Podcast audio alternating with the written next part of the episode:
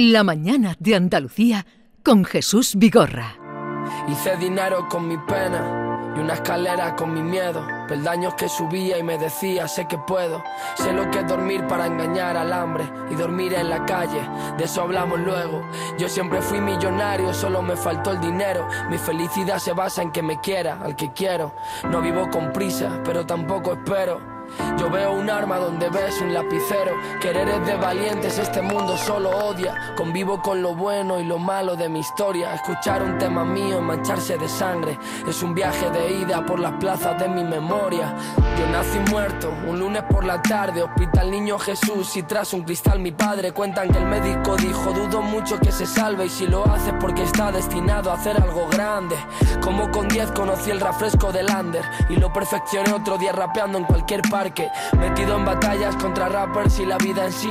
No lo elegí, sorry, la sangre me arde. Salí del instituto sin plata y una hipoteca. Y conseguí trabajo de noche en un restaurante. 8 euros la hora, 12 horas de discoteca Para que termine el mes y todo siga igual que antes. O sea que esta es tu vida. Literalmente. Así, en dos minutos y medio. Un resumen. Sí, sí. ¿Fuiste un bebé a punto de morir? Me tragué el líquido amniótico y se me deshizo el pulmón derecho.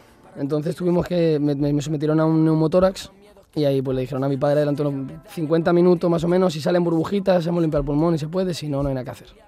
y aquí estamos. ¿Y cómo se transforma esto en canción? Génesis, además, que el título ya lo dice todo, ¿no? Yo creo que ¿En, todas... qué, ¿En qué momento eh, haces una canción de, de, este, tu nacimiento, tu trabajo como camarero? una noche agobiado muchas veces es como que yo siempre utilizo la música como para expresarme, para sacar lo que llevo dentro. La parte comercial es muy bonita, pero es más como intentar entender al oyente, buscar cosas más comunes, más masticadito, porque obviamente pues, es un público mucho más variado, pero cuando es para mí en concreto es mirar para adentro y ver lo que quiero sacar y ahí es más introspectivo. Sí, así nace una canción. Así nace una canción. Lo que una canción, dice, habla de las íntimas. Un, un, zapatos rojos, tacones rojos, tacones rojos. Un tacones rojos tiene cositas íntimas intercaladas en cositas genéricas.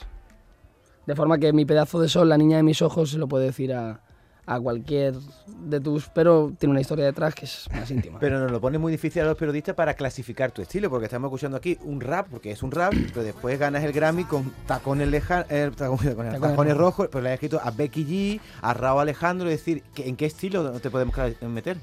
Un cuentacuentos. Es más historia, lo que me encanta es la palabra y yo siempre, pues, como decía, no me acuerdo quién, pero rodeate de gente más lista que tú, ¿no? Entonces es como con las personas que son en los ámbitos, porque cada persona pues tiene su género, entonces juntarse con ellos y conformar la historia, adaptar las melodías que son. Obviamente pues para esto necesitas a un mexicano en la sala para que te diga cómo. ¿Cómo es la vida en, Tú te fuiste a Colombia, ¿no? Sí, estuve un añito y medio en Medellín. porque conozco a gente que, ha estado por motivos de su profesión trabajando y, viven prácticamente en guetos por el tema de la seguridad. Yo te quería te ha llevado un montón de años al final o por lo joven que eres, si hacemos eh, más o menos la proporción, te has llevado una buena parte de tu vida allí, em, ahí te, podías caminar, podías pasear de manera normal. Obviamente, pues por las zonas que hay zonas, fronteras invisibles que le llaman, y hay como ese conflicto sí se ve, sí se ve la, la, fragilidad de la vida, pero yo en dos años que he estado allí tengo que decir que no he tenido nunca ningún inconveniente, ningún problema, nunca me han robado, tocamos madera. Gracias a Dios, pero la gente es súper atenta, es muy... La vida vale poco, y como vale poco se valora más. Es una contradicción preciosa que tienen ciertos países en, Sudamérica, que es, muchas veces yo creo que nosotros en esa comodidad, por suerte por desgracia, lo hemos olvidado, pero allí como que se valora mucho más, entonces la gente es muy dada a ayudar. Y a mí en, barrios así, por así decirlo, más conflictivos, lo que me ha ayudado siempre ha sido el rap, que eso es como que un lenguaje común. Universal. que cuando me he metido en algún problema, tú que haces aquí, no, música, ¿qué música? Rap, a ver, rapea. Y hemos salido, pues ya somos amigos. ¿Y, ¿Y tu hogar dónde está ahora? Mi hogar siempre será Madrid pero yo estoy viviendo en Miami. Digamos que ahí tengo el 70% de mi armario, que es como ya vamos basculando un poco donde... Porque si llevo tres años sin parar. Era una pregunta muy difícil decir hace unos meses dónde vivía porque no paraba más de un mes en el mismo sitio, entonces... Pero ahora ya sí, digamos Miami. Miami. En tres años te ha cambiado radicalmente la, la vida con los Grammy, componiendo a los artistas internacionales, lo más de lo más. ¿Cómo encajas eso siendo tan joven? ¿Cómo, cómo lo vives? Me gusta una frase que decía Quincy Jones, que decía que había que tener metas tan grandes uno que para que no le diese tiempo a mirar a los lados. Entonces yo siempre diré que mi sueño es cambiar el mundo. Es una... precioso, es la filosofía. Pero digo que realmente quiero hacer algo con la música que trascienda a que yo me vaya de aquí y no me vaya nunca. Entonces no estoy... Disfruto mucho los premios. Todas estas cosas son maravillosas, pero es como que no es el cometido final. Realmente sí quiero como intercalar y quedar años después como mi abuelo que ponga los 12 Eso, te cascabeles. voy a decir, como, decir- como tu abuelo, 12 cascabeles, vino amargo, Totalmente. la estudiantina madrileña y digamos, hombre. como decía el poeta, morir vivo. Y sin saber ni siquiera, porque yo en este momento no caía a Freire, pero cuando me dijeron 12 cascabeles, Ahí está. vino amargo, ya Por está. ahí, rápido. Manuel, cuando, yo- tú, cuando tú compones una canción, ¿estás pensando en el intérprete que la va a cantar? Ahí se dan varias circunstancias. Puede ser que esté el artista en la sala, que por mediación del productor o del propio artista esté buscando un tipo concreto de canción o de sonido, entonces vamos como que apuntando para allá. O puede ser que hagas una canción y luego, pues en despachos, eh, ayer, managers, toda esta gente, el movimiento que hay interno de la música, le llegue al artista y por lo que sea encaje con algo que esté buscando en ese momento y se dé. Eh, Manuel Alejandro, que sabes que es uno de ellos. Maestro. Él decía, bueno, yo lo entrevisté porque yo- ya en la, en la época esta secular empezó a conceder entrevistas. Sí. Él antes era muy reacio, incluso a, no a- daba a nada, no recoger daba premios, ninguna.